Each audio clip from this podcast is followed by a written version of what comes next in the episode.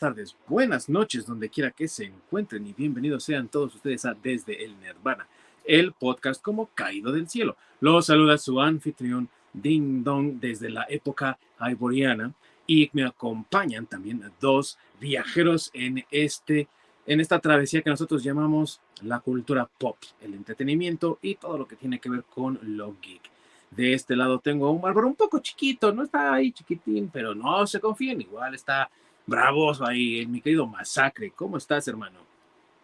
Saludos desde tierras sumerianas. sí, es sumeriano, ¿eh? Nada más, que, nada más que no lo alimentaron bien, por eso estaba un poco bajillo. ah, bueno, soy de esos guerreros sorpresa. es guerrero tipo matroshka, se mete en cualquier lado y sale nada más así. Sí, sí, sí.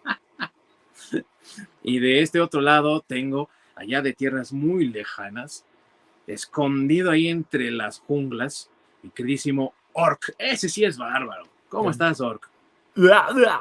Como diría Schwarzenegger. Esto me sonó el demonio de Tasmania, güey. Hablando el mismo lenguaje que el buen, el buen Army. Venga, Tasmania. bueno, amigos, Fíjense que este año, hace 90 años, precisamente en 1932, la revista norteamericana conocida en aquel entonces como Weird Tales, que nosotros todos veríamos como historias extrañas, publicó la primera historia de un mundo ficticio y primitivo que estaba en caos después del hundimiento de la Atlántida, o Atlantis, como también se le conoce en Estados Unidos, y en ese mundo inhóspito, un guerrero sobresalió por encima de los demás y este guerrero era conocido como Conan el Cimeriano, que nosotros, gracias a las páginas de cómics como Marvel, se nos dio a conocer como Conan el Bárbaro, producto de la imaginación del escritor norteamericano también, Robert E. Howard. 50 años después de su creación y de esta primera aparición, la adaptación fílmica dirigida por John Milius, fue estrenada en varios cines del mundo. Y la leyenda, gracias a eso, creció aún más. Más fanáticos se enamoraron de Conan el Cimeriano y su éxito prácticamente nos persigue todavía hasta la fecha. Y hoy, a 90 años de la creación de este personaje y a 40 del lanzamiento fílmico de, esta, de estas historias, le rendimos hoy homenaje en Desde el Nirvana a nada más ni nada menos que Conan el Bárbaro. Comenzamos.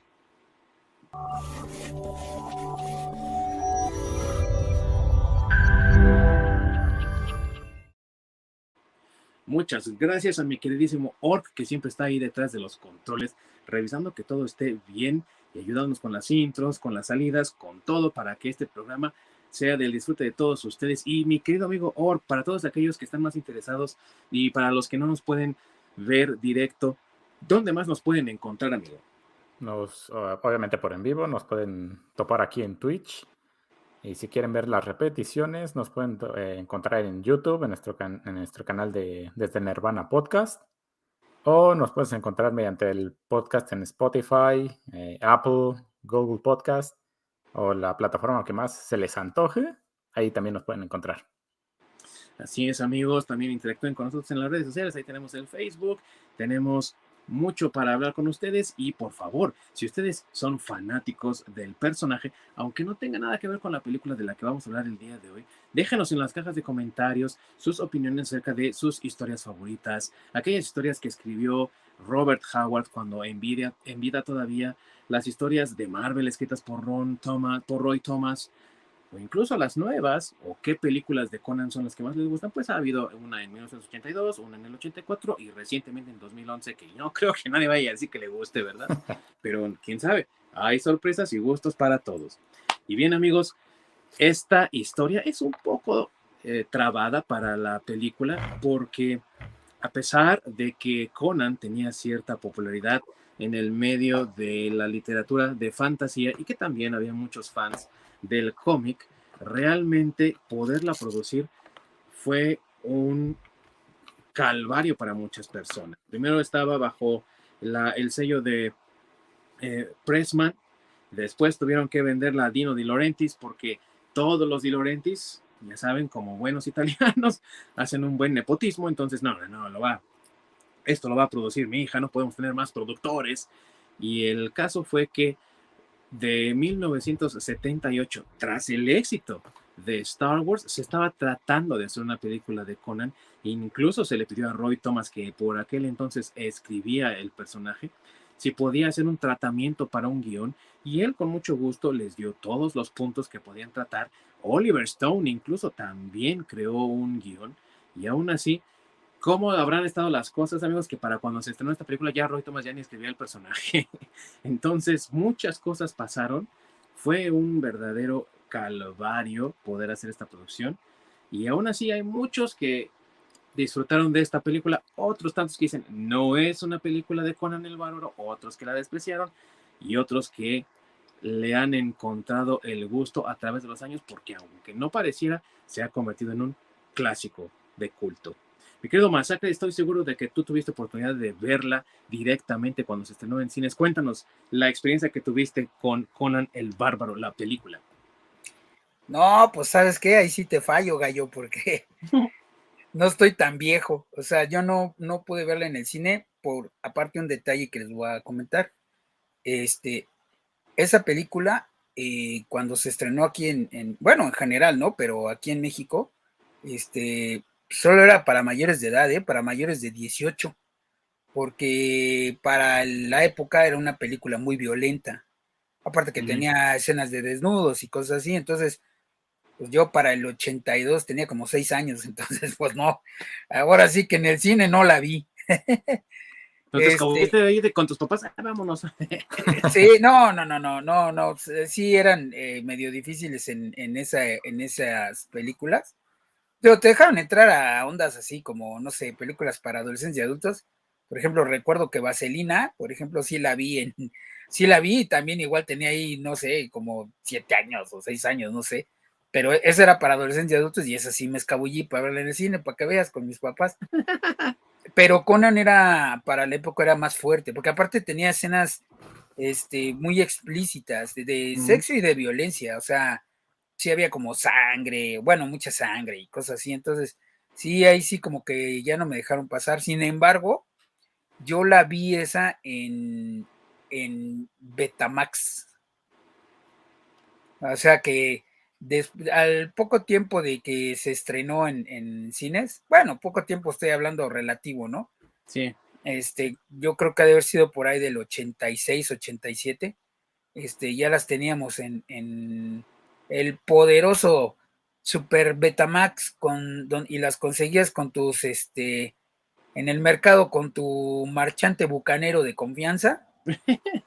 Ahí encontrabas todas esas, entre todas ellas estaba este Conan. Y digo todas esas porque, pues, de las que eran como clásicas de, de esa época eran, bueno, que todos los marchantes tenían, que en el puesto que te pararas debes encontrar, este, pues eran los guerreros, este, el exorcista, el exorcista, este, vamos, todas las que eran como setenteras, Fiebre del sábado por la noche, ese tipo de películas, Xanadu, eh, y entre ellas pues estaba Conan. Eh, la primera, obviamente, estamos hablando de la que solo se llamaba Conan, ni, ni, siquiera se llamaba Conan el Bárbaro, solo se llamaba Conan. Y ese, póster también al estilo que tenía eh, Frank Fraceta para dibujar al personaje, ¿no? Así con, con sosteniendo la espada y la muchacha así a sus pies, ah, no. ¿Cómo no te iba a llamar la atención, no? Y decir, ah, sí, sí, la quiero ver. sí. claro, ¿no? Bueno, obviamente esos pósters sí los veías en el cine, porque ya te estoy hablando que eran de marchantes este, bucaneros, entonces no traía, no, el cassette no traía el arte. Ah, pero luego la ya Pero los pósters, no, los pósters del cine, los pósters, ¿no? Exacto, no podía entrar a verla, pero este, por aquellas épocas, pues sí pasabas por fuera del cine y tenían más, pues los afiches que ahorita todavía vemos en, en, cuando vas al Cinépolis y demás, solo que este, pues en aquella época tenían como más, no sé, me imagino que más trascendencia, o sea, la gente sí, sí, se paraba a ver los afiches, ¿no? Como ahorita que ni los pelan, pero en aquel entonces sí, la gente se paraba como a ver los afiches y esos afiches traían ese arte de, de, Conan. Sí, según yo antes, de hecho los pósters están por la parte de afuera del cine, a diferencia de hoy, que los tienes justamente antes de entrar a las salas. Sí, porque con el afiche distingues la, la película, la sala, pues. O sea, si no sabes en qué sala te toca, ya con el póster te das color. Pero antes estaban afuera. Eh, yo me acuerdo que, por ejemplo, había en Dulcería una- un lugar donde ponían los pósters y era de próximamente, ¿no? Y Exactamente. ya en la, en la taquilla tenían ahí también unos pósters anunciando la cartelera. Pero adentro, no, ni para identificar la sala. Tenían un número. Y si no te sabías los números, pues ni modo. Sí. ya te equivocabas. Sí, es Porque correcto. aparte eran y- cinemas gemelos. Sí, no, no, es correcto lo que dices, o sea, los afiches pues estaban, bueno, lo que dice los afiches estaban afuera del cine, o sea, este, pues bueno, es que eran otras épocas, no había como que la facilidad de que, ah, bueno, voy al, al internet y veo el, este, el, ¿cómo se llama? Eh, el tráiler, ¿no? O lo que sea. Entonces, este, pues eso no existía. Entonces, realmente la gente, en lugar de ver el tráiler, pues se acercaba a ver los afiches que había, a ver qué era lo próximo que iban a estrenar, y pues era lo que te llamaba la atención. Y ese póster era un póster imponente, mi querido no- Si no lo has visto o si ya nada más te tocó verlo en, en la internet, a mí sí me tocó verlo en la colección de un amigo. Y no manches, o sea, es un póster que te evoca completamente el arte de Frank Frazetta, que para quienes no lo sepan de nuestros amigos, Frank Frazetta fue uno de los que ilustró las eh, portadas de muchas de las de los compilados, ¿no? De los libros de Conan el Bárbaro. Y estamos hablando de muchos años después de la muerte de Robert Howard, donde se estaban haciendo reimpresiones y muchos nuevos autores escribían historias basadas en lo que había hecho Howard. Y él se encargaba de hacer las ilustraciones y definitivamente, si alguien me, hubiese dicho, ¿no? Hace muchos años cuando lo vi por primera vez, no, esto es un original de Faceta, yo sí los hubiera creído, porque evoca completamente ese estilo de arte con la iluminación que tiene y con la forma en la que juega con los colores, porque es muy oscura y a la vez muy luminosa y con un mínimo de colores, pero te de verdad te impacta y es algo que uno debería de ver nada más para apreciar el arte que tiene. ¿A poco no, amigos? Sí, justamente el juego con los contrastes y te hace resaltar, obviamente, el- a los personajes principales y a la espada. Sí, que era como el punto focal, ¿no? Donde centrabas tu atención y ya de ahí bajabas a ver todo lo demás, ¿no? Y Exactamente. una cosa increíble de póster, de verdad.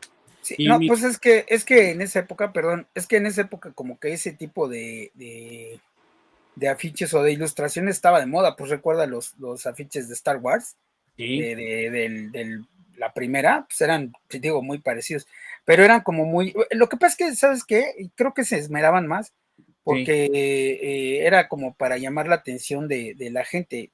sí, sí. Mm. Y aparte que eran obras de arte. Hoy en día más bien, digo, no, no es por demeritar el trabajo actual, pero sí se ocupa mucho como la superposición, ¿no? Van superimponiendo varias imágenes, uso de Photoshop, y aquí era realmente un trazo, lo pintaban prácticamente. Y Sí. incluso muchos de ellos con una representación de los artistas perfecta prácticamente, ¿no? Sí. Pues me imagino que tiene que ver también con el avance de, de esa tecnología. El Org nos puede platicar de eso, pues él, a- a- él le sabe bien a eso. Sí Curiosamente, el, el póster de Conan es, en cuanto a distribución y diseño, es igualito al de Star Wars. Sí, con la muchacha a los pies, ¿no? Y la posición de la muchacha, la espada, todo. la es igualito. espada, sí. sí.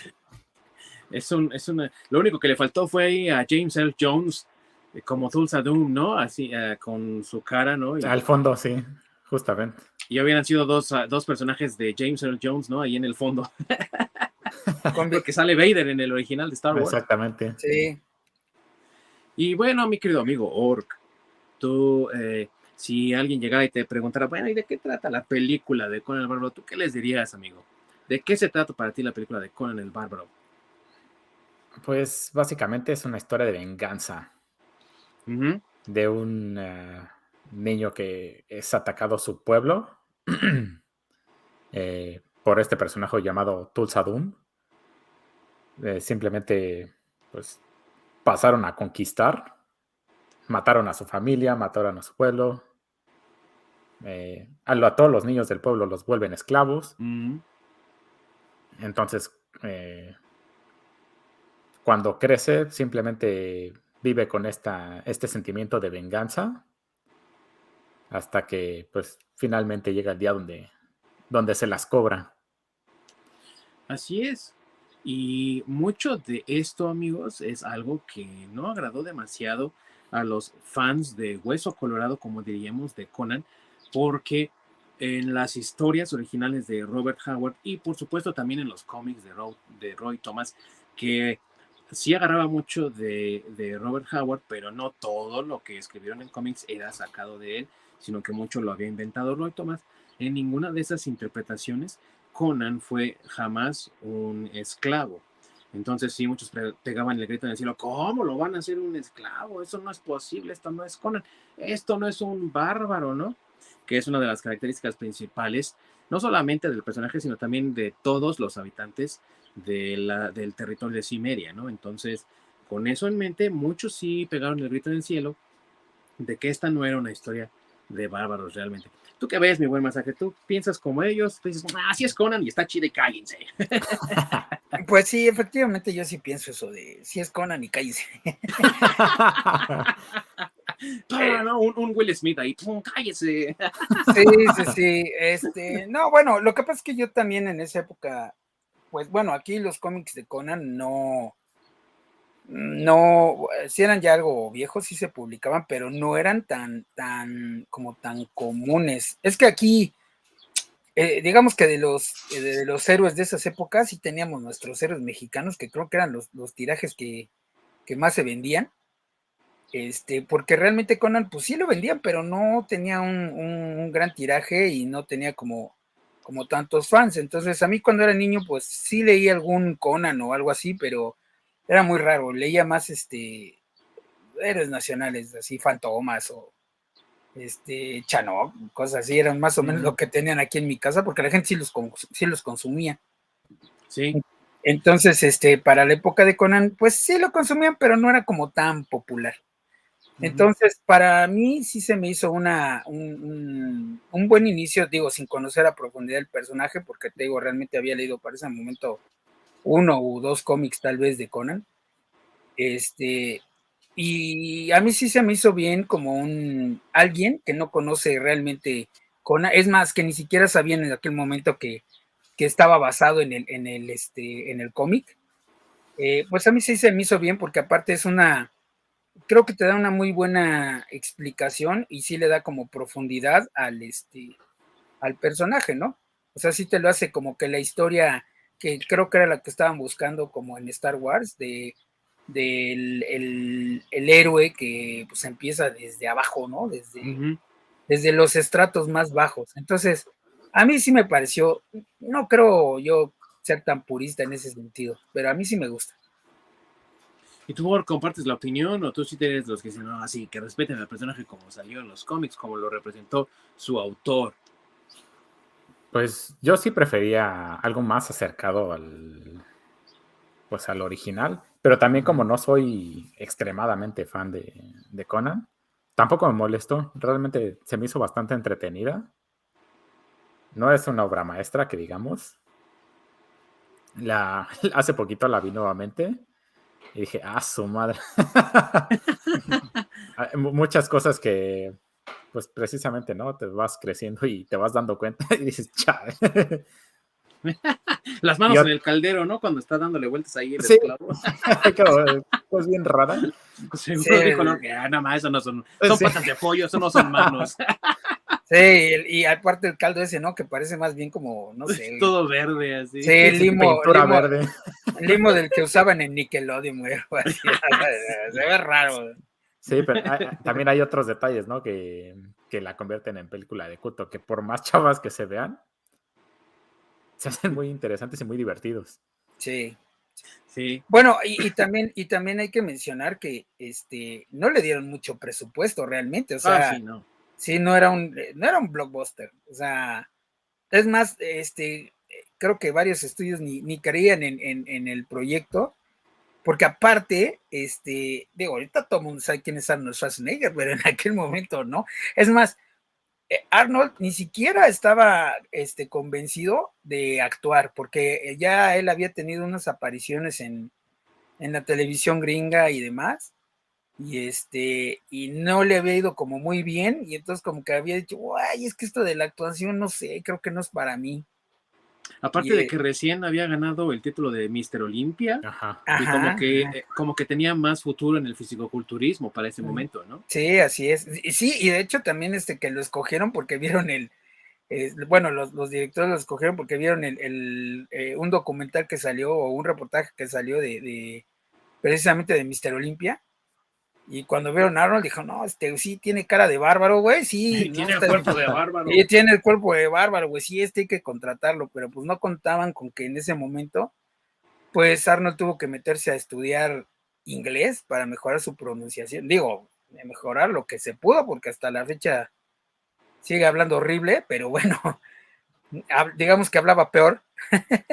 y este tuvo que tomar clases de inglés, clases de actuación porque aparte eh, Arnold lo ha dicho, este, le ayudaron eh, en, el, ahora sí que en, el, en la película, durante el, transcurso de la película, le ayudó mucho eh, James Earl Jones, que ya era, él sí ya era un actor este, consagrado y que ya tenía mucha, mucha, mucha experiencia. Y, también... en teatro también, amigo, porque él había empezado en teatro y de ahí lo llevaron a Star Wars, por ejemplo. Entonces él tenía mucha presencia en el escenario, pues porque era de teatro, ¿no? Sí, sí, así es. Así es, entonces él también, este, Arnold siempre ha dicho que ha estado, está muy agradecido con, con él porque este, él le ayudó como que a, lo que han platicado es que él le ayudó como a gesticular, no, perdón, él le ayudó a articular. El que le, el que le ayudó a, este, a, gesticular, este, fue este eh, Max von Sydow. Ajá, que fue el que, el que la hacía de rey. él, él, fue el que le enseñó a, gesticular, así como a hacer más gestos, ¿no? En, en, la actuación.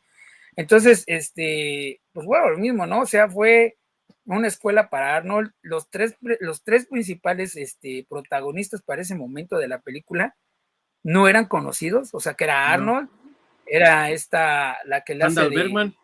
Ajá, que, que ella era bailarina en realidad este, se había quedado, o sea, audicionó y se quedó, pero ella, ella venía del teatro musical y, de ser bailarina. Y este, y el otro, eh, el otro que le hace de ladrón, este eh, Akio eh, Mitamura, él sí creo que es él, ¿no? El que le hacía de ladrón. ¿El este hechicero o el hechicero o su botai? No, no, no, del, del, no, no, no. El hechicero es el que va narrando. Ese es este Mako Iwa, Mako. Mako. Mako. Sí, no, para no, los que conocen Avatar y lo escucharon en inglés, es la voz del tío Airo. Ajá, sí, exactamente. Este, no, eh, perdón, me confundí. Era Jerry López, que era el, Jerry López de Sobotay. Sí, el que hacía de Sobotay. Él era surfista y venía, o sea, en esa, también igual le dieron chance porque había trabajado en otra película con, con el director, pero tampoco te, estaba así como muy, no era como muy experimentado. Entonces había, le dieron chance porque pues había trabajado con John Mil, eh, con John Milus en otra, en otra película, en una película anterior que hicieron. Entonces, sí, eran amigos.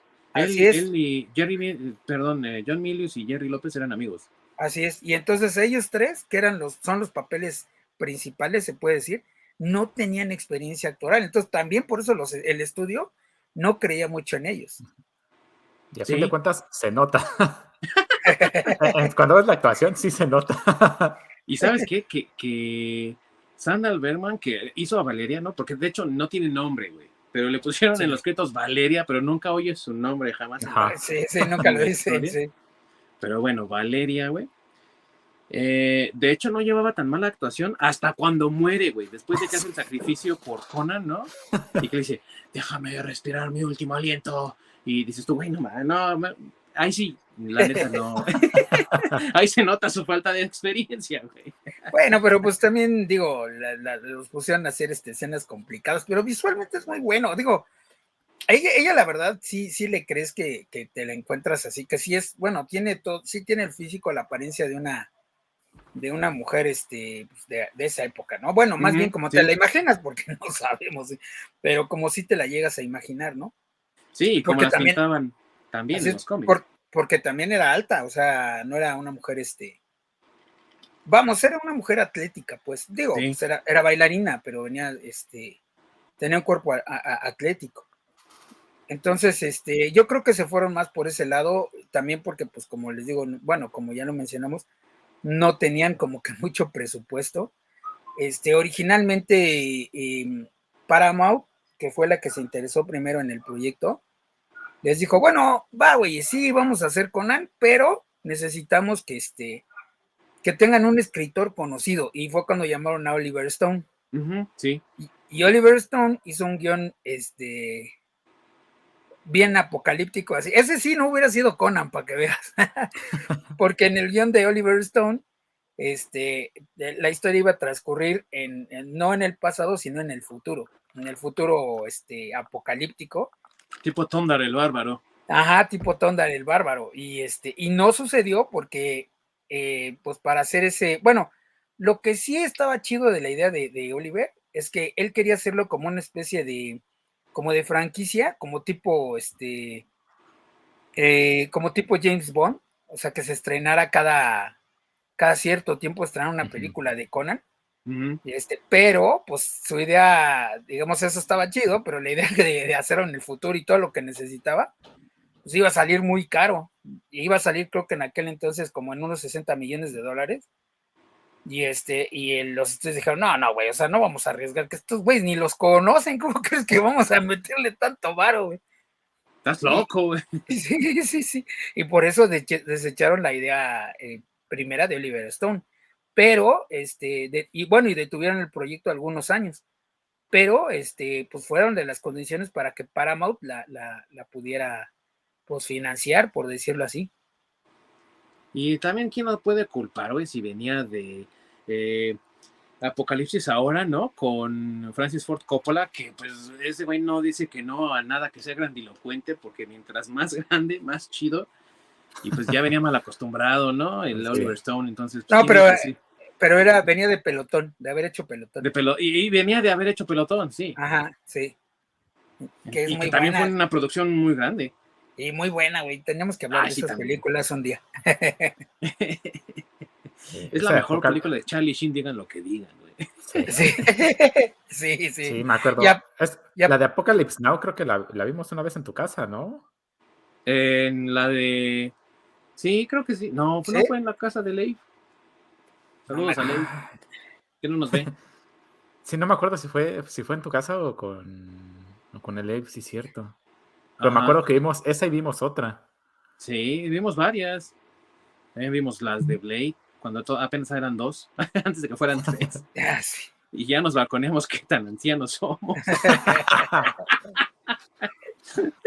cuando el este Blade era chingón. cuando el Blade era chingón. cuando todavía era gratuita la suscripción al eh, PlayStation Live, o cómo se llama eso de en internet para multiplayers en internet. Sí, sí, sí, no. Bueno, pero, bueno, digamos que de ahí venía Oliver Stone. Y, además lo habían llamado por, por este, pues por eso, ¿no? Porque Paramount quería que fuera este, alguien, el escritor fuera alguien conocido. Que a fin de cuentas, Sí, que a fin de cuentas, este, desecharon la mayoría de las ideas. De, digo, sí aparecen los créditos, pero hasta Oliver dijo, no, güey, esa madre yo ni la escribí. ¿Y yo qué tengo que ver? sí, sí, escribí unos pedacitos, güey, pero no, la mayoría de mis ideas. Y por eso sí. sí, sí, sí, sí. Por cada vez que puso Conan, por eso le dieron crédito, güey. Sí, sí, sí. Sí, cortaron todo lo bueno que había puesto, como los Velociraptors en naves espaciales. Pero fíjate que, este, pues digo, también es, es este, pues sí, te digo, es comprensible, porque en realidad el presupuesto de la película creo que es 12 millones de dólares.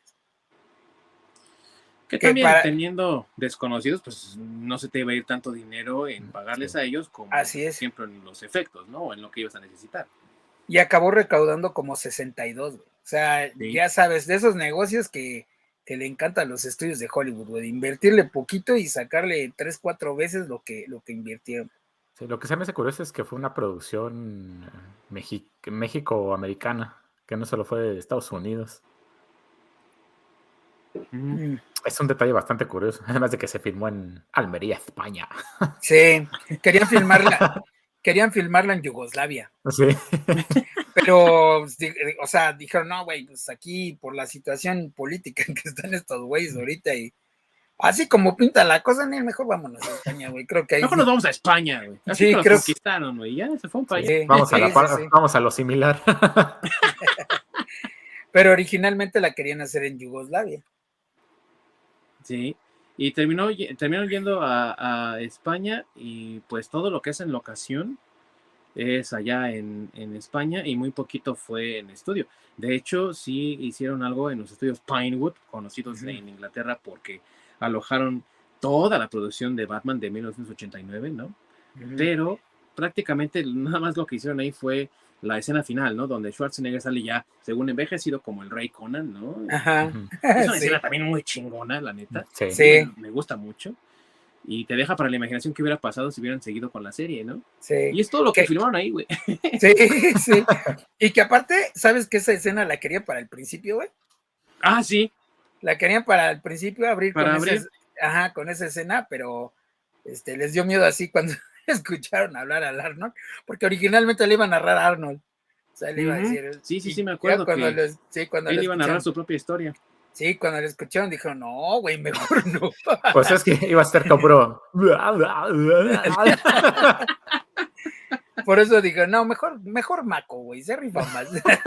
y, y, bueno, les dio miedo, güey, a lo mejor, y, y sí, todavía hasta la fecha, muchos de nosotros que conocimos al Schwarzenegger primerizo, digámoslo, pues le hacemos la burla de su acento y todo lo demás, ¿no? Pero no me van a dejar mentir, amigos, que cada vez que alguien escucha Conan, ¿qué es lo mejor de este mundo? Y, cuando, y, escuchas en tu propia mente el, el acento de Arnold Schwarzenegger ah, cuando lo dice, ¿no? Sí. your enemies.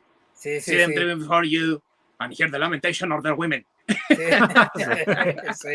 Pero sabes qué, creo que es que eh, creo que el acento le quedó muy bien porque realmente eh, bueno, le quedó muy bien al personaje porque realmente no es este, se supone que no es, no es gringo, pues, no es, no es este, o sea, no es, no es ni gringo, ni inglés, ni de ningún pinche lado, O sea, entonces creo que sin querer, como que le fue bien el acento de, de, de, Arnold al, al, al, personaje, y, pero lo que sí, güey, digo, quién sabe, solo me puedo imaginar qué tan mal estaba, güey cuando dicen que lo así ahí ya cuando sale en la, en la película, ya cuando dice sus diálogos, ya está mejorado, güey. O sea, imagínate cómo hablaba, güey. y aún así se oye muy fuerte su acento, muy marcado. O sea que imagínate cómo hablaba el cabrón. Pero también estuvo bien, digo yo, porque a mí, a mí es una opinión personal, amigos, ahorita ustedes me van a decir si están de acuerdo o no. Me gusta mucho la forma de narrar de Mako al principio. Digo, no, o sea, porque aparte Mako tiene una voz bastante, bueno, tenía, ¿no? Porque ya no está entre nosotros, pero tenía una voz así fuerte, poderosa, ¿no? No era no, era una voz fuerte. Y entonces escucharlo narrarlo es así como que, ah, no mames, este güey sí, sí, quiere significar negocio serio, ¿no? Esto, no es, una fantasía así bobalicona, esto es mm. negocio serio y hay que prestarle atención. Entonces me gusta mucho también la introducción de Mako contando la historia, como el cronista de Conan. No, a mí también, ¿y sabes qué? También me gusta porque también tiene su acentito, güey. No tan ah, marcado, obviamente, pero, también tiene su acento. Sí, pero también tiene su acento, güey. Los tres eh, personajes principales justamente tienen, tienen su acento. Sí, porque también Sandal Bergman tiene un poquito de acento ahí. y este... Porque ella era, ella es, porque todavía está viva, pero ella es, déjame te digo. Eh, eh, holandesa, creo. Holandesa, sí. Sí, y este Subotai también, cuando habla, también tiene un pequeño acento. Entonces queda súper bien porque es como una mezcla rara entre razas, ya que pues obviamente Cimeria no existe como tal, entonces e, eso queda súper bien. Y que pues todos tienen acentos distintos porque son de diferentes lugares del mundo y queda también bien con lo que ocurre en la historia, porque aunque no sabemos de dónde es Valeria, ella no es cimeriana, su botai tampoco es cimeriano, podemos inferir que es como de las tierras iborias, así de esas tierras como semiafricanas de, del norte, ¿no? Como desérticas. y Schwarzenegger, que se supone que interpreta al cimeriano, ¿no? Entonces, vienen de diferentes partes de estas civilizaciones perdidas tras la caída de la Atlántida, y todos tienen pues un acento distinto porque todos hablan diferente, ¿no? Y que aparte adoran a diferentes dioses. Ah, aparte también, ¿no? Sí, sí, no adoran al mismo. Chrome. Chrome. Sí, que también escuchas a, dices Chrome y escuchas a Arnold diciendo Chrome. Sí. es que te digo que le quedó muy bien, o sea, sin querer les quedó muy bien ese, ese, ese acento, yo creo. Sí, les, les quedó bien.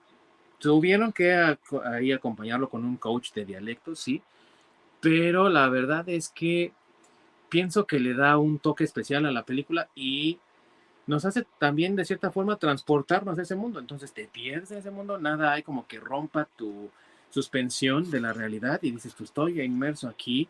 Y ni qué decir, amigos, de una impecable actuación de parte de James Earl Jones como Tulsa Doom, ¿no? Que es ah, este líder de un culto de hipiosos infelices, que, lo, van siguiendo ahí. Y aunque tiene pocos diálogos como tal, porque sí sale en la película como antagonista, pero sus diálogos son muy limitados, son certeros, están bien hechos y eh, me, gusta mucho esa parte donde atrapan al Conan ahí queriéndose infiltrar, ¿no? Y lo llevan frente al Tulsa Doom y ahí está como pelea verbal, ¿no? Que sabemos un Conan todo barbárico, pues no se hubiera limitado a las palabras, pero esta discusión de, no, tu padre estaba mal, hijo. El enigma del acero, del que vamos a hablar un poco más al rato, no es eso. El enigma del acero viene de el poder de la carne, ¿no? O sea, muy buen trabajo de James Earl Jones, desde mi opinión. Obviamente, no sé ustedes qué piensen. No, claro que sí, digo, será, es un actor. Ah, lo sigo viendo raro con el cabello lacio y largo, pero. pero. y este, su flequito aquí, ¿no? Sí, horrible. Sí, sí, sí. Sí. Pero, de, pero de que es un buen actor, es un buen actor. O sea, eso no se lo puedes, este. Pues no se lo pudes quitar. de hecho, también un. Bueno, es que creo que en todas las películas que he visto que sale James Earl Jones hace un, un, papelón. O sea, es, es, un, es un gran actor. Es un gran actor. Y, aparte de su voz, también todo, sí. Y versátil también, porque ¿cuánto tiempo fue después que hizo Coming to America? Donde es el papá de Eddie Murphy, y que pues es comedia, ah, ¿no? y él así todo real y todo. Sí, sí, sí, sí. Y aparte digo, tres años, ¿no? Después. Sí, y, con, y te digo, con su voz así todo. Ajá, sí. Que le da como más seriedad, ¿no? No sé, o sea, es, Y además justamente le quedas la voz al tipo de personaje que tiene, de mago oscuro, líder de culto. Sí. Como que, que queda perfecto. Sí, sí, sí le quedó así como anillo al dedo el Tulsa Doom y se ve que también él se la pasó de lujo, ¿no? O sea, su actuación misma, tú dices, no, el James Earl Jones se la pasó bien bomba en esta producción y quién sabe, nunca he oído hablarlo de lo de la, el maquillaje, pero esa transformación que tiene ahí precisamente en el templo, ¿no? Ah, se transforma en una serpiente, dices tú, güey, no, qué chida transformación. Cuando se le estamos hablando, ¿eh? Cuando se le empieza a estirar la cara, ¿no? Pero así sí, Exactamente, es lo que quería decir. Estamos hablando de una época previa al CGI y la neta, qué transformación. Es espeluznante esa transformación. No sé ustedes qué piensen, pero que se parece muy al, Que se parece al Heck. Saludos, Heck. ¿Sabes qué escena también es bastante buena? Que es este postproducción, cuando le, cuando le cambian los ojos a ojos de serpiente. Ah, Ese también es previo, muy que se les tire el rostro. Sí, sí. no, es, es, es, este, una, una escena previa, es antes de la transformación. Sí. Sí. Donde nada más está hablando, no sé qué está haciendo. está sentado viendo. Este, está sentado así admirando eh, la orgía eh, que está ocurriendo. Sí, la, princesa, la hija de más, más. ahí abajo. Sí, está viendo la horchata, por eso se le cambiaron los ojos. ¡Ay, güey! ¡Ay, güey! ¿Ahora qué hacen ahí? Pero Locke dijo algo muy chido ahorita, que como, o sea, es también otro efecto muy chido. Sus ojos están normal porque hacen como un close-up a sus ojos. Están normal, parpadea y de repente nada más se convierten en estos ojos de reptil. Sí. Ah, no, qué chido también. Pues es que a, lo mejor es de los reptilianos que nos dominan, güey, y solo se quitó los pupilentes. Escríbanos, amigos. James Earl Jones, alias Tulsa Doom, ¿es reptiliano o no? No, es que sí tiene muchas cosas en cuanto. Digo, yo no sé cómo habrá estado. Bueno, es que creo que todavía no había premios de efectos especiales, o eran muy nuevos, yo creo. Pero yo creo que en cuanto a efectos especiales, a fotografía, porque también el, look cuando ellos se pintan para infiltrarse en este. Eh, en, ah, para rescatar a la princesa, o sea, es, ese look de, así, ese, ese tipo de camuflaje, es, es de las escenas, creo que clásicas, güey, porque este, independientemente de que la película esté buena o no, o sea de culto, no, te, la ponen en muchos, este, cuando hay algún resumen de películas, cuando algún así, algún, algún fragmento que está incrustado en algún collage de películas, casi siempre te ponen esa donde, donde está Arnold maquillado con, con ese camuflaje. Sí. Y, y, ese camuflaje está súper chido, o sea, les queda, no sé, o sea, para mí es como visualmente es, es, algo muy chido ver a los tres con ese camuflaje de que se van a infiltrar ahí. No le sirve de ni madres, pero se ve muy, se, ve muy chido, la verdad. Sí, se ve impactante.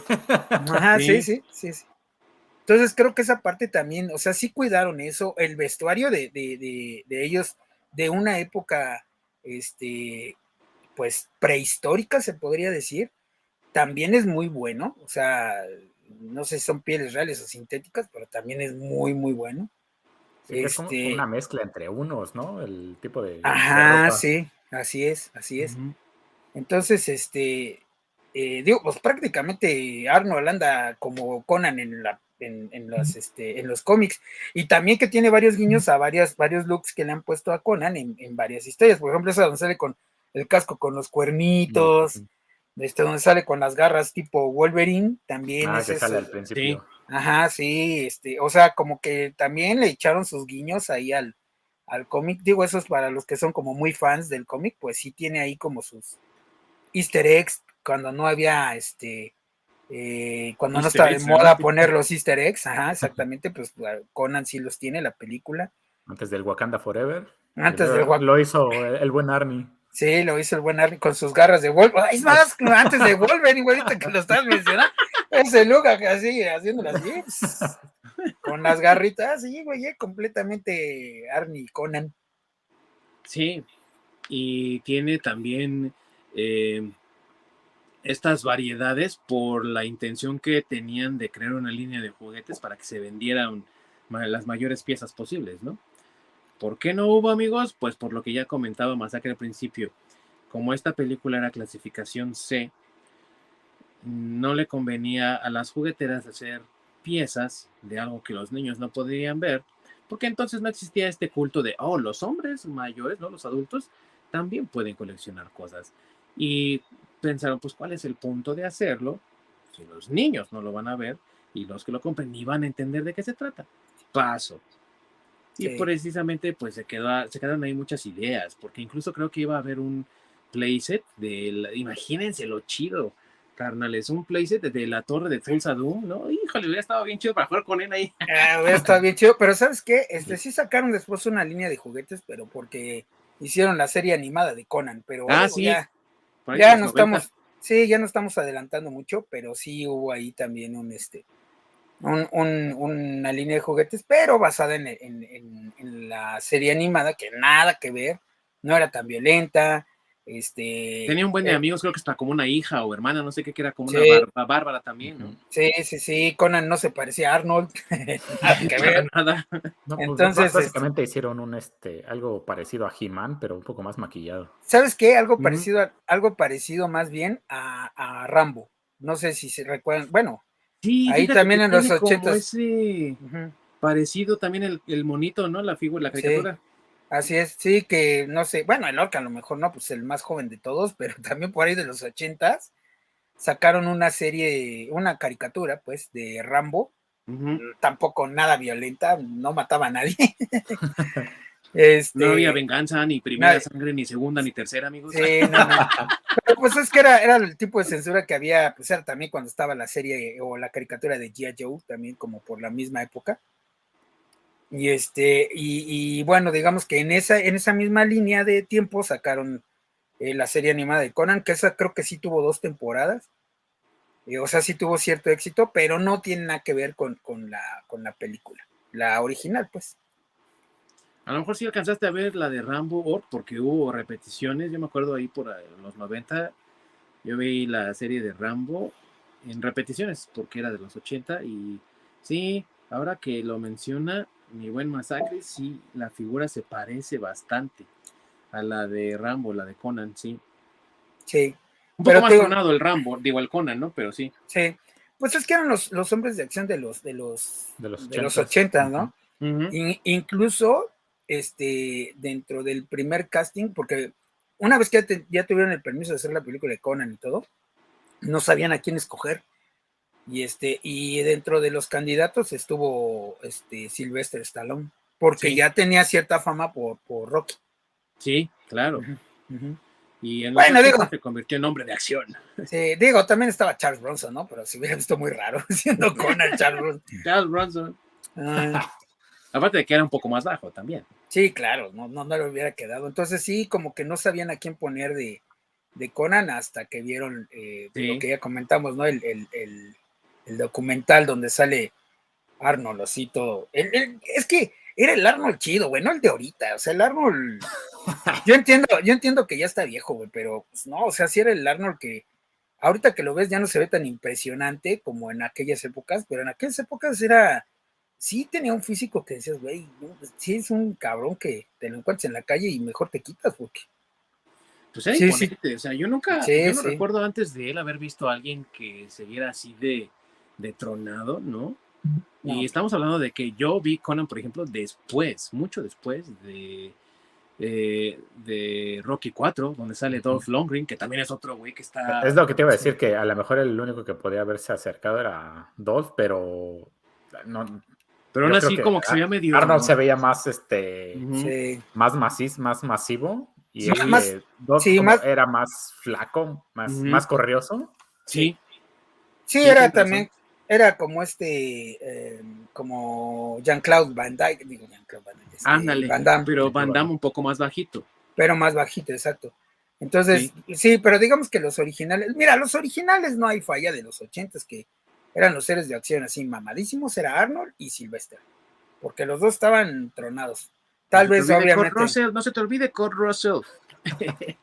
No, no, no, pero Kurt Russell no era, no, no era este héroe de acción así como. Bueno, musculoso no era, pero no, sí. no, musculoso. O sea, sí era héroe de acción. aventuras en el barrio chino sí es un poco de acción, la neta. Sí, sí, bueno, sí, pero me no, no, refiero. pero sí era como el, el- como la imagen, el musculoso sí, era Stallone y, y Schwarzenegger.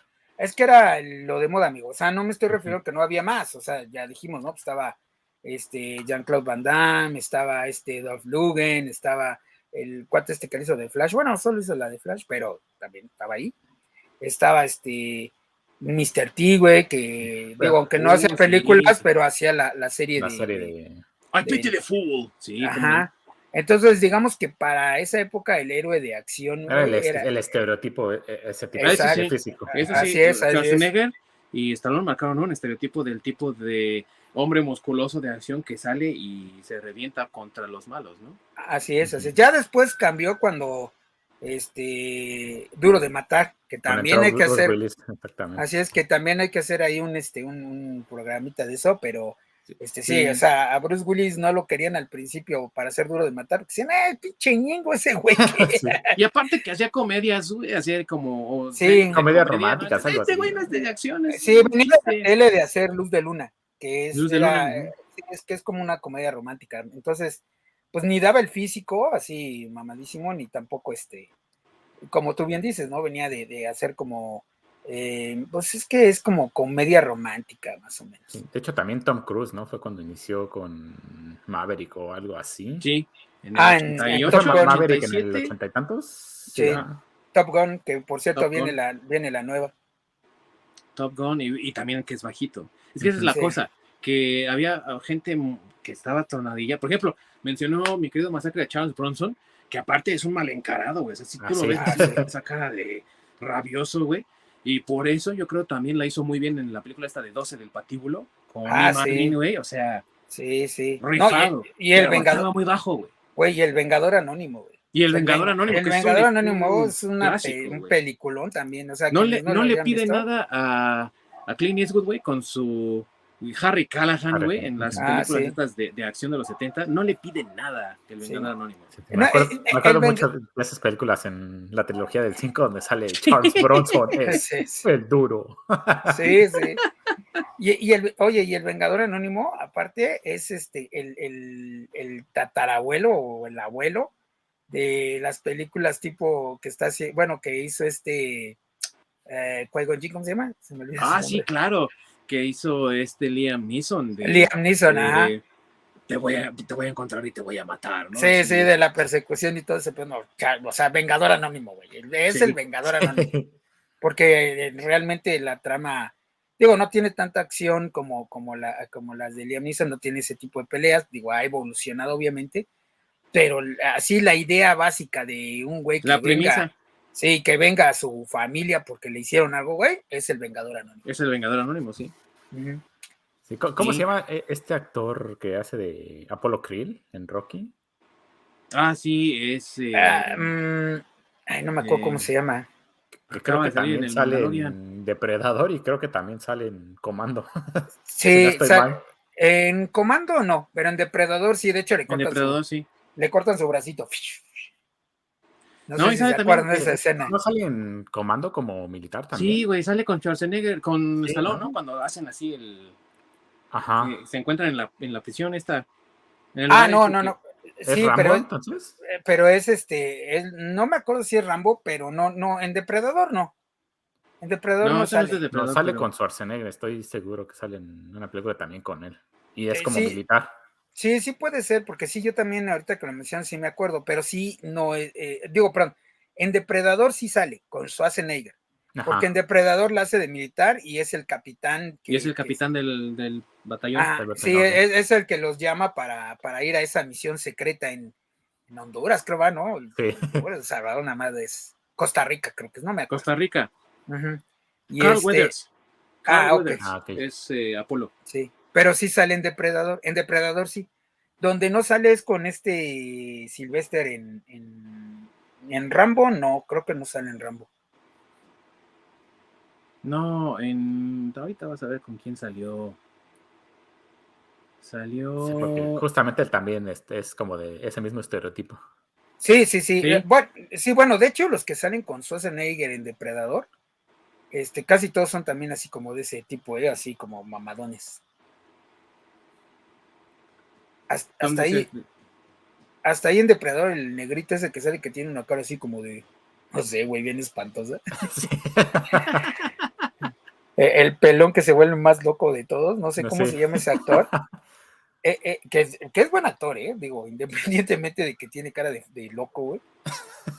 Este, es, es- es muy buen actor ese señor. Y también estaba así medio, nada más que él era como más gordito, pero también era así como esos así, ponchadones, güey. Y que crean como este. eh, ¿Cómo se llama? Estereotipo, ¿no? O, no tanto que lo creen, pero que lo siguen. El estereotipo del grupo que termina siendo eliminado, ¿no? Por sus desvíos, por sus incoherencias y todo lo demás. Eh, por ejemplo, este güey que se empieza a volver loco y pues por eso también va, ¿no? Sí, este Carl Weathers, ¿no? Que es el, el, el bonito, eh, que empieza como a desobedecer órdenes y todo eso, entonces vas también para atrás, ¿no? sí. Do- Sí, donde sí, se implementó eso de acabar primero con las minorías. Sí. Bueno, pero fíjate Sí, hasta, pero fíjate hasta dónde estamos llegando hablando de la primer película de, de- de Arnold, ¿no? Porque realmente Conan, la primerita de Conan, fue la que le abrió las puertas a Arnold para seguir haciendo todas las que ha hecho y que la verdad ha hecho personajes icónicos, ¿no? O sea, y aún con su acento que nunca se le ha quitado, Sí. este, aún con su, como tú dices, "Ah, ah, ah", aún con, con todo y eso, güey, pues, güey, te ha hecho, o sea, pues, bueno, empezamos con Conan, hizo Terminator, hizo este Comando, eh, el este de Depredador. Depredador, Un eh, detective en el kinder, eh, sí, un el regalo prometido. El regalo prometido. Eh, ¿Eres, ¿Eres verdaderos? ¿Eres de mentiras? ¿Cómo se llama? Este, no me acuerdo, no me acuerdo, pero me acuerdo que hizo la de gemelos. Con Danny DeVito. Con Danny DeVito, güey. O sea, vamos, es, sí, sí, Conan le abrió realmente a él la puerta para hacer Batman muchas Forever. cosas. Ah, bye, bueno, sí, Batman Forever. Con sus Y él chistes. tiene la culpa de eso, ¿eh? Sí, con sus chistes malísimos de, de- güey, bueno, en fin. Pero Hasta bueno, que el sí. chiste, sí, pero el chiste es que, este, vamos, en esa época, eh, ellos, eh, eh, eh, Arnold y Sylvester Stallone, fue cuando hicieron su, ellos tenían una competencia, ellos lo han dicho, que incluso ellos empezaron a tener una competencia de ver quién hacía la mejor película, este, y, y por eso no se caían bien. O sea, era así como que, este, no sé, ah, pues ahora este hizo, eh, él hizo Rambo, yo voy a hacer Comando, él hizo Depredador, yo voy a hacer Tango y Cash y cosas así, ¿no? Y ellos traían así como que la pelea, este, ya ves que también Sylvester hizo Cobra y también tiene un, una larga filmografía ahí como héroe de acción. Y este, y hasta que le fue mal a, a- primero a este Sylvester con esa de. Asesinos, güey, con Antonio Banderas de no, los güey, 90, güey. cuando le fue peor fue con Para o mi mamá dispara, güey. Ah, uy, sí. Sí, es cierto. güey. Horrible. Así es, y entonces ahí fue donde este, a- a- se, se- como que se cayó. Y después le fue mal a Arnold con la de, este, creo que fue la de, la del boleto este que se mete a las películas. Sí, sí, era de mentiras. Total Recall, no. Ah, no. No, Ah, no, no. Eh, el último héroe de acción, ¿no? Ajá, el Last, último Last héroe de Action Hero. Sí, Sí, esa mera. y ahí es donde le fue mal a él y como que ahí se dieron cuenta de, bueno, güey, pues estamos, o sea, ¿por qué me caía mal, güey? Solo porque hacía mejores películas que yo. Mira, ahora los dos estamos igual y fue donde se, como que se reconciliaron y ahora son muy amigos. Y ahora salen los hacen- dos en Expendables. Ajá, sí, son los dos en Expendables. No, y aparte hacen chistes cada uno en sus películas de, de, de cada uno. Como no sé si te acuerdas que hay, hay un, un chiste muy, muy chido que hace este Sylvester Stallone en la película esta donde sale con, con esta, eh, ay, bueno, con este, ¿cómo se llama? El de Blade, eh, Ah, Wesley Snipes. Snipes. con Wesley Snipes y esta Sandra Bullock, el juez. Sandra no, Bullock. no, no, no, no, no fue la del juez, este, No. Eh, Demolition no, Man. Demolition Man. sí. Demolition Man, exacto. Ajá, y hay una parte donde van en el carro y le dice este Sandra Bullock, ah, mira, y aquí este, tenemos la biblioteca Arnold Schwarzenegger. y ahora dice que él le hace así, él así como que Schwarzenegger, sí, fue el gobernador y el presidente. Y después dijo, sí fue gobernador, güey, Sí. de California. Sí, pero no fue presidente. Ah, no, sí, ya no. No, no, pero, bueno, en, en la, pero ahí en la de la los broma. Sí, güey. Ah, bueno, sí, en la película sí, eso sí. Pero vamos, ahí hace esa broma, ¿no? Y ya es como en, cuando en sus películas ellos empezaron a bromear entre ellos, cuando eran competencia al principio. Entonces, son de ese tipo de cosas que ahora ya con el tiempo, pues son chidas escucharlas de, de ellos, ¿no? Que todavía están vivos.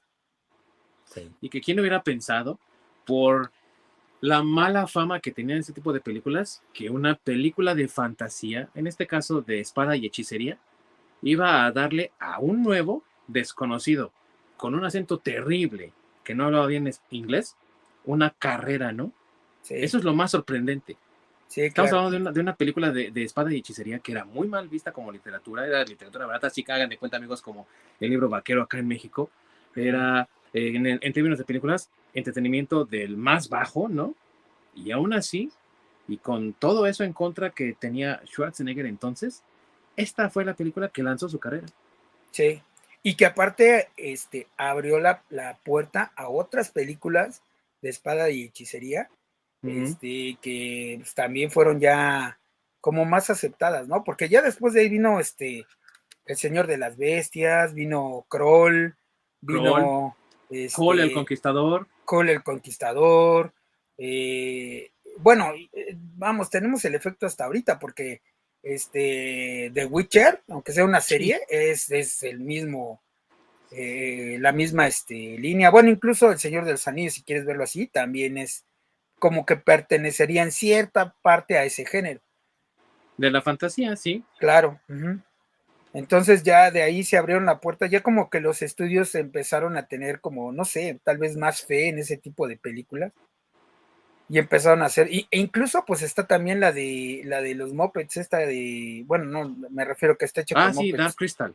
Ajá, Ah, sí. Dark Crystal, sí. Sí, eh, que en español le pusieron que el cristal encantado. El Cristal Encantado, sí. Que también es parte de, de- de- de, eh, este, estas películas de fantasía, ¿no? Entonces, vean todo el alcance que ha tenido esta película, que sí, eh, lo que dice mi, mi, buen masacre es verdad, no daban un peso por ella. Sin embargo, se convirtió en una película de culto. Los fans de la película se cuentan por millones en el mundo. De verdad, hay mucha gente que disfruta de esta película. Y a lo mejor su secuela no fue lo que muchos esperaban porque, desde mi opinión, fue como un efecto Tortugas Ninja. ¿A qué me refiero, amigos? En el 91 se estrenó la película de las Tortugas Ninja basada en el cómic original, que era muy violento. Entonces la película sí tenía su nivel de violencia, pero también agarraba muchas cosas que provenían de la serie animada.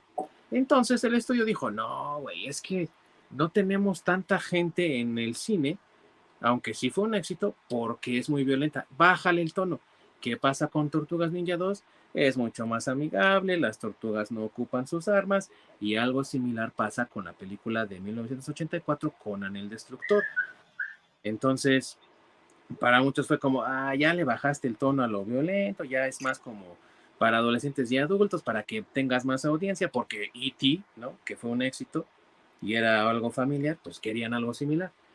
Entonces, a lo mejor eso puedan decir muchos, manchó el legado de esta película, pero como película sola, sin que vea sus secuelas, sin que vea sus remakes con, con Aquaman, ¿no? Como en el 2011.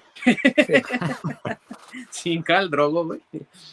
Sin todo eso, viendo la película como una sola pieza, es una obra de verdad fascinante. A lo mejor no será la mejor pieza de arte, como decía mi buen que sea una obra maestra, pero amigos, tiene calidad en la cinematografía, en los efectos, en el guion e incluso la música de, de Basil Polidorus, que no es a lo mejor alguien muy conocido, pero que creó como una epopeya. Parece que estás escuchando la ópera de las Valquirias, de los Anillos del, sí. De lo épica que es la música también, ¿o no, mis amigos? Sí. sí. No, y, y, también, como dices tú, la, la, escena final, ¿no? Cuando te cierran de que lo, la película que viste es solo una historia o una parte de la historia del personaje de Coran, porque así es como te la, como te la venden al final. Uh -huh. Digo, independientemente de que la idea era hacer más películas. Sí, era como, esta es una de sus muchas aventuras, que es lo que ofrecía Robert E. Howard con el personaje y que también intentaba hacer con los cómics Roy Thomas, que después convirtió el, con, el cómic de Conan el Bárbaro en King Conan, o sea, el rey Conan, ya cuando él se casa con Zenaida, que es, supone su esposa, tienen incluso a su hijo y lleva a su hijo en algunas de sus aventuras. Eso era lo que se intentaba hacer con las siguientes películas, pero desafortunadamente, como les decimos, la secuela pues no pegó, ya no hubo ese proyecto y todavía hasta la fecha, Schwarzenegger quiere hacer una película de King Conan, donde él ya sea un, pues obviamente un Vejete. bárbaro más maduro.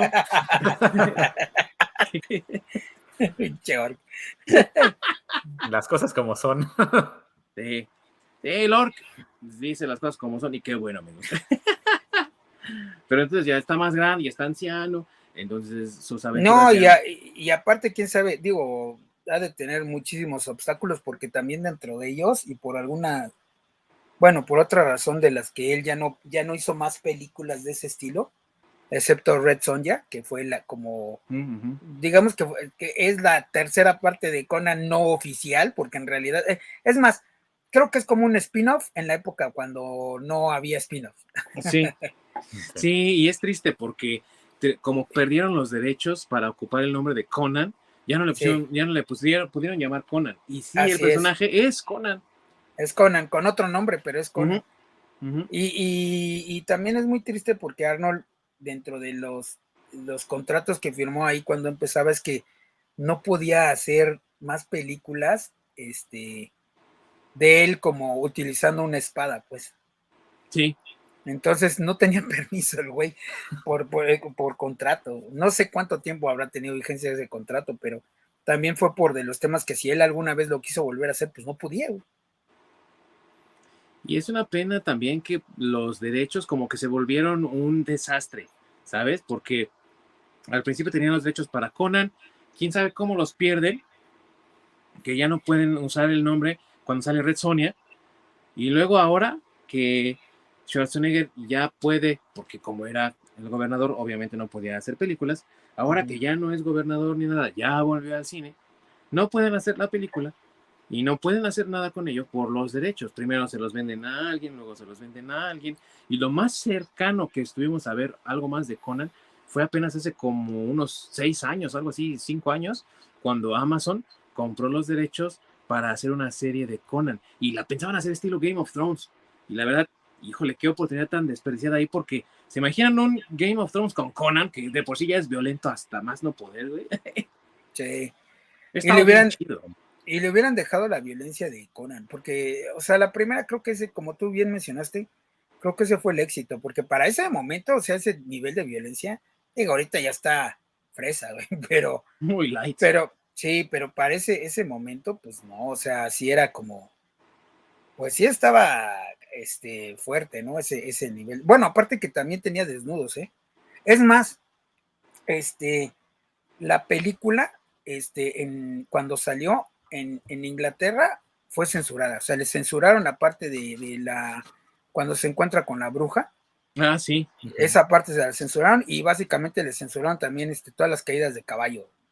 También se las censuraron porque, pues, pobrecitos caballos, ¿no? Y entonces, entonces por eso se la censuraron. Y es neta, ¿eh? no estoy diciendo de broma lo de eh, también caballos. Hay partes este, de sangre, ¿no? Que también terminaron censurando. Sí, ajá. No, y te digo, lo de los caballos es neta, no estoy bromeando. O sea, sí es porque pobrecitos caballos, por eso les censuraron las caídas de, de caballos. ¿Sabes qué fue lo que les impactó mucho, amigo? ¿Te acuerdas esa escena cuando después de que van, de que muere Valeria y la van a cremar ahí en la montaña? Y entonces las huestes de Tulsa Doom vienen por ellos eh, hay una escena donde Conan le da así al, al cuate un, espadazo y entonces en un plano amplio el caballo como que tropieza en la arena y bota así a lo lejos al güey. Esa escena en particular fue la que todos dijeron de no mames, güey, pobre caballo. Sí, el caballo estaba bien, güey. Se levantó, de hecho, en la, se ve en una de las escenas subsecuentes cómo se levanta el caballo. Sí, no, pues eh, ya, ya tenían, digo, ahorita ya no lo hacen, pero digo, porque ya recorren mucho al CGI y todo ese tipo de cosas, pero recordemos que en aquella época cuando hacían películas de vaqueros y todo eso, ya tenían, tienen un entrenamiento con los caballos para hacer caer a los caballos y que no se lastimen y caer. esa, esa escena venía de ese, de, ese, pues de ese, este, eh, eh, técnica, por decirlo así. Qué bueno que ya no la hacen, sinceramente, porque aún con toda la técnica sí había veces que se lesionaban o los jinetes o los caballos. Entonces, qué, qué bueno que ya la tecnología les ha permitido ya este, eliminar ese tipo de, de, técnicas. Pero estamos hablando del 82, cuando esas, eh, eso todavía no existía. Era algo normal. Y era algo regular. Entonces sí, no se lastimó, pero pues como tú dices, era muy impactante y sí lo censuraron.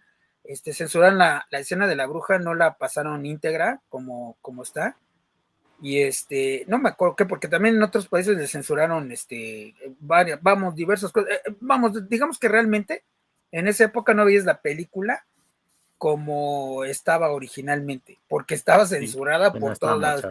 Así es, depende, depende de qué país la vieras, le mochaban algo. Sí, y... no estoy seguro, amigo. A lo mejor esto tiene también que ver con lo que decías de los animales. A lo mejor fue en Inglaterra, no sé en dónde, así que no me, no me pregunten, pero creo que también se censuraron esa escena donde Subotai y Conan llegan a la ciudad, entonces Subotai agarra como una especie como de opio, se medio drogan, y entonces un camello así choca con el Conan y el Conan pum, le da un en la cara no sí. Sí, no, me, no, no sé en qué país, pero sí, sí.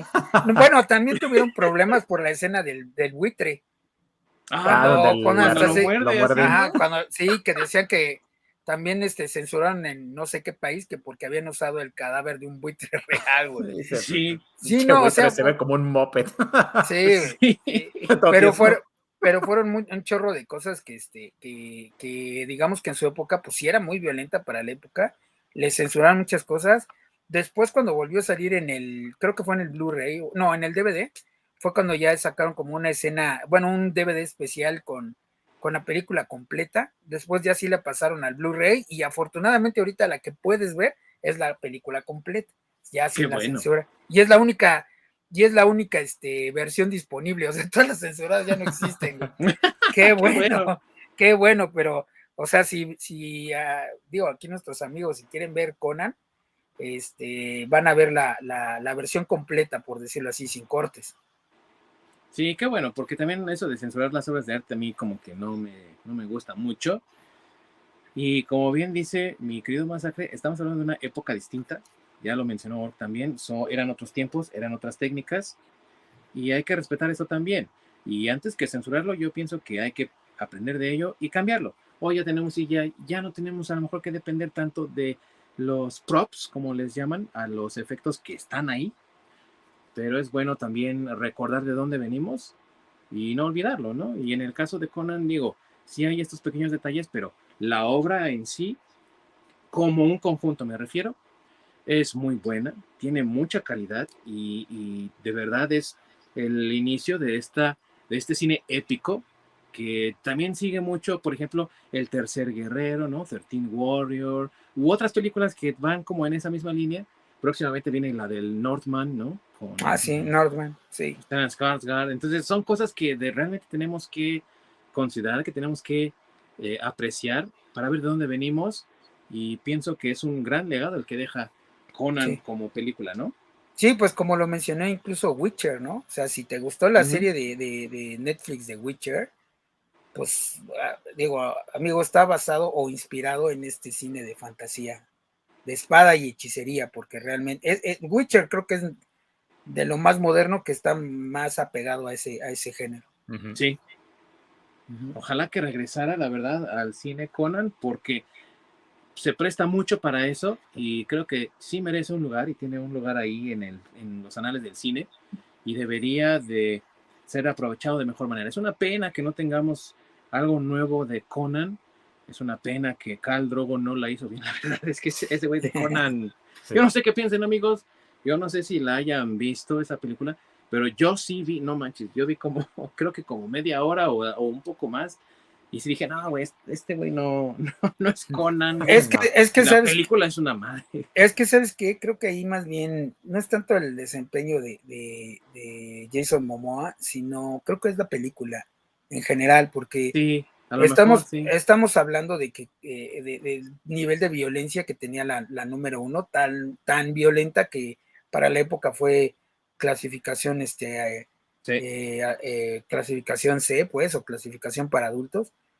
Este, Creo que y, fue clasificación R, ¿no? Como tal. Sí. Bueno, R en Gringolandia, Mafren, acá en sí, México R es, es calificación. O sea, en México clasificación no había una más alta de C. Es que en México solo había A, B y C. No doble, a, ¿eh? doble A, A, B y C. Ah, sí, doble A, A y B y C. Es que no, Digo, no, ya, ya, ya lo, ya, lo, uh -huh. Sí, ya lo movieron porque hicieron como una unificación de las clasificaciones gracias a, a, los videojuegos, porque en realidad, este, por eso ahora ya tienes ahí las clasificaciones también en español, o bueno, más bien para el entretenimiento como R y, y T y todo eso, pero en y realidad... en un intento de estandarizarse con eh, la, los ratings de Estados Unidos, porque ahora también con Netflix, como es un streaming internacional, tratan Así como es. de hacerlo estándar. Así es. Ah, ok. Entonces, Pero ¿te aparece el recuadro ese negro donde dice exceso de azúcar y violencia? Exactamente, sí. Pero en realidad en aquella época solo había, como dijo Ding Dong, ¿no? Este doble A, que era así como para, no sé, güey, Peppa Pig o, o de ese tipo. Pre-kinder en adelante. Exacto, luego la A que era para todo el mundo, B que era adolescentes y adultos y C que era solo para adultos. Y bueno, y las, este, ya eh, no porque esas ya eran triples, güey. Porque realmente así es como existía la clasificación en aquellas épocas, no, no sí. había, no había, no estaban estandarizadas, pero digo, es que también, eh, eh, pues el mundo ha cambiado, güey. o sea, no había cosas globales, estamos hablando de que Conan, este, pues, cuando la estrenaban aquí en México, como en realidad no era un estreno fuerte, no era un blockbuster, pues no la estrenaban al mismo tiempo que en Estados Unidos, aquí llegaban sí. meses después, güey. Entonces no había, no había globalización. No, no, sí. bueno, ese tipo de, de, de, globalización como ahora se nos hace tan normal y como todos conocemos.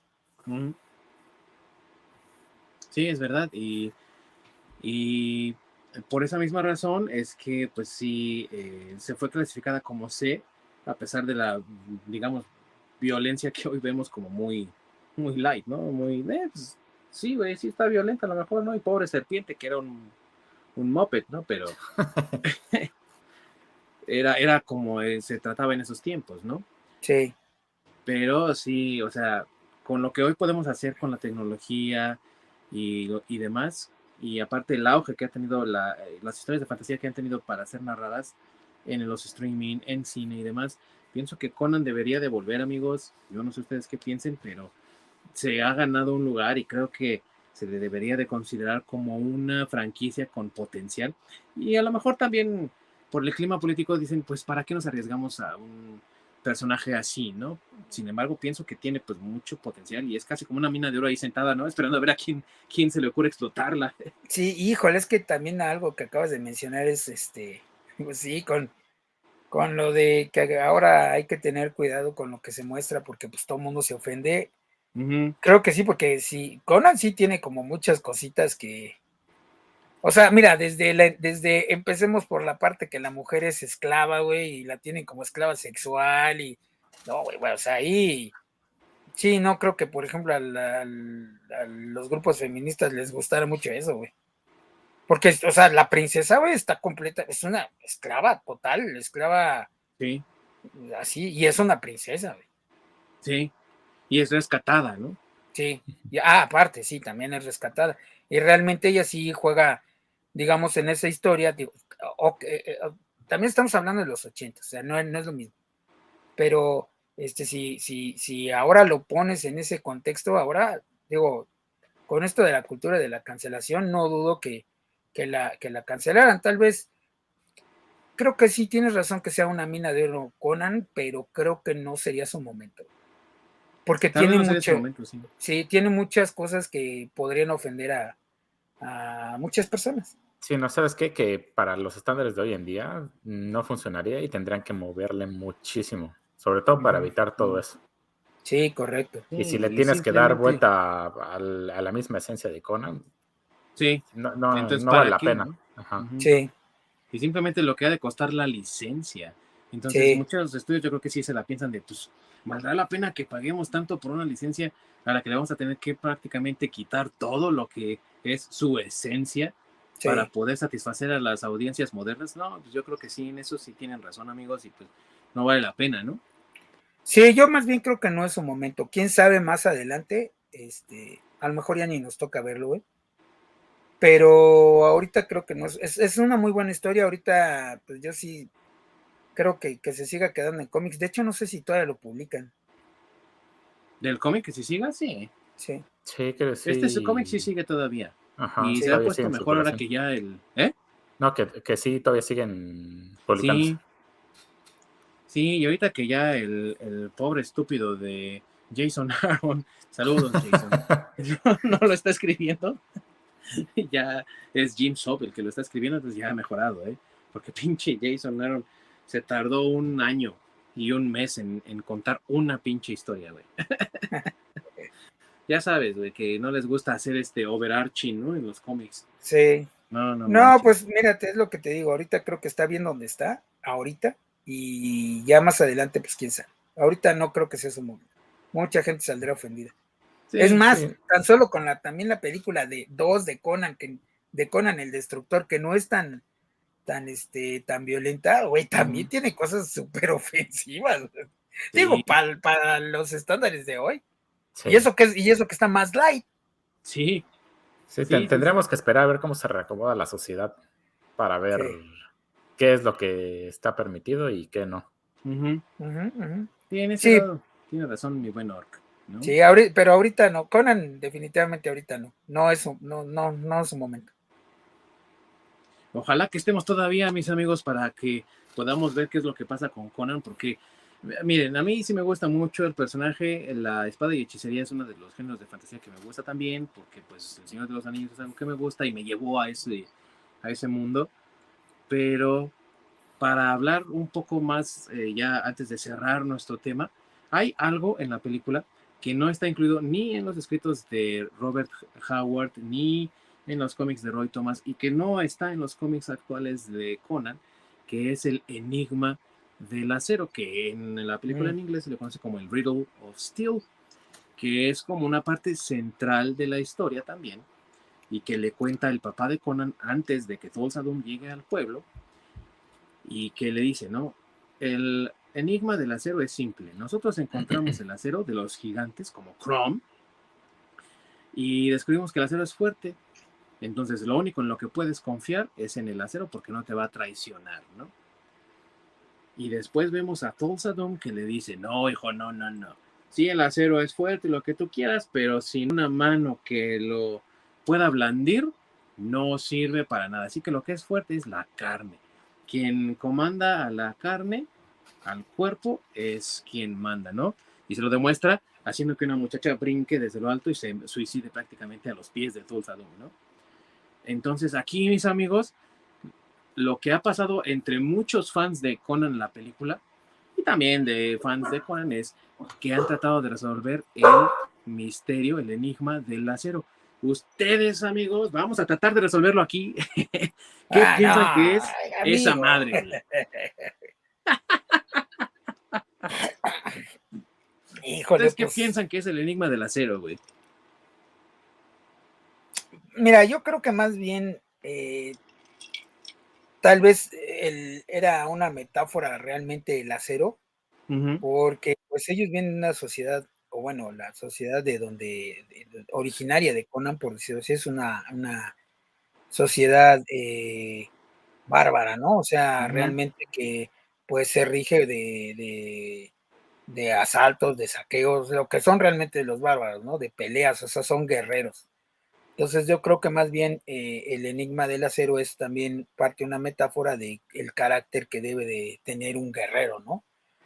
No confiar en nadie, solo confía en tu, en tu arma, realmente, no necesariamente que sea una espada, sino confía en tu arma, que está hecha de acero, porque pues esa arma es la que, la que te va este, a, a proteger y de la misma forma, pues si tú no confías en nadie, pues también así te vas a proteger de que no te traicionen. Yo creo que iba tal vez más por ahí esa explicación, solo que matan al papá antes y no le da chance de enseñarle eso. este, pero pues yo creo que va más, más, más por ahí. Es, es, es mi entender. ¿Y tú, mi querido Orc? Pues yo lo entiendo más como es la verdad pura, como tal, justamente sin mentiras ni nada, o sea, el, el acero a lo que va, ¿no? Es- no hay, como, como mencionan, no hay traición, no hay, ah, no hay secretos, no hay nada, es este, pues sí, simplemente el, el, el acero puro, ¿no? El, pues como el ir derecho a lo que vas, sin andar con rodeos.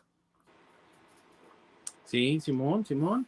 Y esto lo estamos ahorita preguntando porque algo curioso pasa en la película cuando eh, Conan se enfrenta a estas dos verdades que son opuestas y que mm, ahora sí que hacen una colisión entre las dos.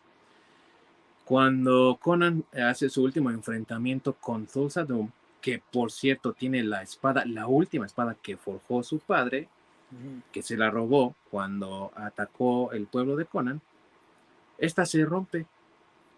Lo que le dice entonces a Conan, bueno, entonces no puedo confiar en el acero. Se rompió. Yo rompí la espada de mi padre, ¿no? Y después, con esa misma espada ya rota, corta la carne de Tulsa Doom y le quita la cabeza, ¿no? Que también es una escena que hoy en día no pasaría, aunque está muy light, la neta. Sí, Y entonces, tampoco es cierto que el cuerpo es fuerte, porque a fin de cuentas Tulsa Doom fue derrotado cuando su cabeza es cercenada y su pueblo, digámoslo, todos esos hipiosos que lo andaban siguiendo, pues se, se dispersaron, no siguieron el culto, simplemente vieron morir a su dios y dijeron, no es un dios, el culto vale para tres cosas, vámonos de aquí. Entonces, ¿cuál es el verdadero enigma que se debe de resolver? ¿Cuál es el enigma del acero para Conan? Y entonces lo que yo pienso es que si la película empieza, porque aparte antes de la narración magnífica de Mako, dice ahí en, en el comienzo, ¿no? Lo que no te mata, hace más fuerte. Y Conan fue crucificado ahí en el, en el árbol de las lamentaciones, ¿no? Con la escena del buitre. Y ahora sí, cuando el buitre ya lo está picoteando acá, el, el Conan ¡ah! lo arranca, ¿no? Para, para matarlo, para sobrevivir. O sea, pareciera ser que el verdadero enigma es que lo que es fuerte es la voluntad. Y Conan tiene mucho de eso. Y quería cerrar con esto, amigos, porque hoy en día encontramos que la voluntad no es tan fuerte en muchos de nosotros. Y, ay, ¿para qué lo hago? Ay, no tengo flojera. Sin embargo, pareciera ser, no estoy diciendo que así sea, ¿no? Pero pareciera ser que uno de los temas centrales de la película es precisamente que la fuerza de voluntad es en lo único en lo que puedes confiar y lo único que puede ayudarte a moverte y por consecuencia también mover tu mundo. ¿Qué enseñanza también entonces nos deja con sus temáticas esta película? No si ustedes cómo lo ven, a lo mejor yo no me ando divagando y me la fume muy cabrón, pero digo, si es así, pues qué chido también, ¿no? Que en una película donde tú vas a distraerte por dos horas, encuentres también un mensaje que eh, vale la pena considerar y más en estos tiempos en los que ya como que andamos todos aletargados y asonzados como sociedad, ¿no? O sea, a lo mejor lo del enigma del acero justamente se está refiriendo a la, a la voluntad. Podría ser. Pues sí, y a lo mejor como tú dices, bueno, más bien aquí yo creo que también el mensaje que te deja, eh, tal vez sea el de la voluntad, pero también es un mensaje que no te esperas, ¿no? Más bien de una película que no te esperas que te deje un mensaje, un como, mensaje tal. como tal, exacto. Entonces, eh, yo digo, definitivamente este Conan creo que es, es, es, una película que vale la pena ver. Yo, yo también la acabo de volver a ver hace poquito. Y este, y sí, de, digo, lástima que no está la 2, porque también, yo una vez que la vi dije, ay, ahorita me aviento la 2, pero no, no está. Sí. Entonces, este, pero bueno, digo, finalmente, este, eh, pues creo que sí, Conan es una, es una buena película, es una película que pues, lanzó al estrellato a, a, a Arnold, que eh, digo, dura dos horas, pero no se te hacen así eternas, o sea, creo que uh -huh. están, eh, o sea, sí está entretenida, aunque ya hayan pasado los años. Entonces, este, creo que sí es algo, es una película que vale la pena ver. Totalmente de acuerdo. Y para nuestros amigos que están aquí en México y supongo también en América Latina, porque más o menos la distribución trabaja igual para toda Latinoamérica, pueden eh, ver Conan el Bárbaro en Star Plus, ¿verdad, mi querido Masacre? Sí, en Star Plus. Lamentablemente no está la de un número 2, como ya dijo mi querido amigo, y realmente en YouTube no se pueden encontrar ninguna de las dos porque están protegidas por derechos. Pero creo que si tú pues, quieres alquilarla y comprarla, la puedes, lo puedes hacer en... En YouTube eh, sí también, pero... En YouTube, ¿no? Pero en la sí, segunda, en YouTube. creo. Sí, no sé si la primera, pero la segunda sí. Las dos, están las dos, Ah. pero, pero están de, de, de, o sea, no están gratis, pues tienes que pagar. Te la Sí, sangran. de alquiler. Creo que también en Apple TV también están y ta- también te Sí, la que sangran, por supuesto. Ujú. Perfecto, mi queridísimo Orc. Entonces, si también ustedes nos están viendo allá en Canadá, pues ya saben, pueden seguir el consejo de mi buen Orc y conseguirla ahí en Apple, las dos, porque creo que están las dos ahí, y pasar un buen rato con unas películas de espada y hechicería que, como ya bien dijo mi querido amigo Masacre, valen mucho la pena. Bueno, acá en Canadá sí la pueden encontrar en Disney Plus. de hecho. Ah, de lujo. Esos canadienses raros, ¿no? El Disney Sí, Plus, es familiar y Pues es para niños, cualquier madre, Sí, sí, sí, sí. Los canadienses raros. Sí, no, algo, algo un, un detalle curioso con Disney Plus. Estaba checando es que si tu cuenta es de México, Latinoamérica o Estados Unidos, tu, eh, tu, rate- tu control parental es muy diferente al que hay aquí en Canadá y en Europa. Porque en- parece que en México tu- lo máximo que puedes ver te da un 14 más. De 14 para abajo es lo que puedes ver que en cuanto a programación en el control parental. Y en Canadá y Europa te permite de películas clasificación de 18 para arriba. Te digo, güey. digo, canadienses pinches raros, güey. que Ahí a los paisanos son, son delincuentes, digo, son delicados. Pues, pues es que te aseguro que no es una regulación de México, ¿eh? Te Sí, de, apuesto que es, es regulación gringa. Es más, te no, de- de hecho, sí es regulación investigues. Latinoamérica. Sí, sí, pero me refiero, quien tomó la decisión de poner esa regulación en Latinoamérica fue la compañía gringa, güey, no fue propiamente que- Latinoamérica, no. No, no creo. Y es más, más, chance ni los tomaron en cuenta. así como va. Es lo que te voy a decir. Es más, te aseguro que ni siquiera tomaron en cuenta porque te puedo también asegurar que la mitad, si no es que más, de la población aquí, al menos en México, que cuenta con el servicio, ni siquiera pone el control parental, güey. Sí, sí, correcto. Como yo. Por ejemplo, ahí tienes un ejemplo muy claro. Mis queridos amigos, muchas gracias por haberme acompañado por esta travesía a, través de esta película que cumple 40 años este año y sigue siendo una película de culto, sigue siendo una película importante, mucha gente la sigue admirando y adorando. Y la próxima semana, ¿de qué vamos a estar hablando, mi querido Org, la próxima semana? Teorías de la conspiración. Taran, tan, tan, tan, tan, taran, tan, tan, tan. Mis queridos amigos, vengan aquí a este programa la próxima semana, júntense con nosotros, porque vamos a estar hablando ahí de los terruños del buen Jason Momoa. Vamos a estar hablando de la Atlántida, queridos amigos, en nuestra sección de misterios y teorías de la conspiración, que eh, tuvimos ya un programa acerca de ello, fue bastante bueno, y vamos a repetir la fórmula y vamos a hablar un poco más de eso ahora investigando sobre la Atlántida. Así que si les gusta eso de la teoría de la conspiración, háganse sus eh, gorritos de aluminio, vénganse para acá la próxima semana y aquí vamos a estar disfrutando, debatiendo y discutiendo. Muchas gracias, mi querido amigo. Masacre allá en las lejanías de la Cimeria mexicana. Mexicana, ajá. Sí, sí, aquí, no te preocupes, ¿eh? sí es aquí como Cimeria, pues está llena de bárbaros. sí, más en Ecatepec, saludos, por cierto. Sí, no, pues saludos a Ecatepec, ahí son bárbaros. Ahí sí son más primitivos, güey, no sé si siquiera. Pero bueno, saludos. Eh, saludos, de Ecatepec. ¿Sabes de qué te hablo? Y allá en la lejanía, en la Iboria, mi queridísimo Orc. Nos estamos viendo la próxima semana. Ya saben, cáiganle, se va a poner sabroso. Se despide su anfitrión Ding Dong. Muchas gracias por habernos acompañado y hasta la próxima. Córrela, mi querido Orc.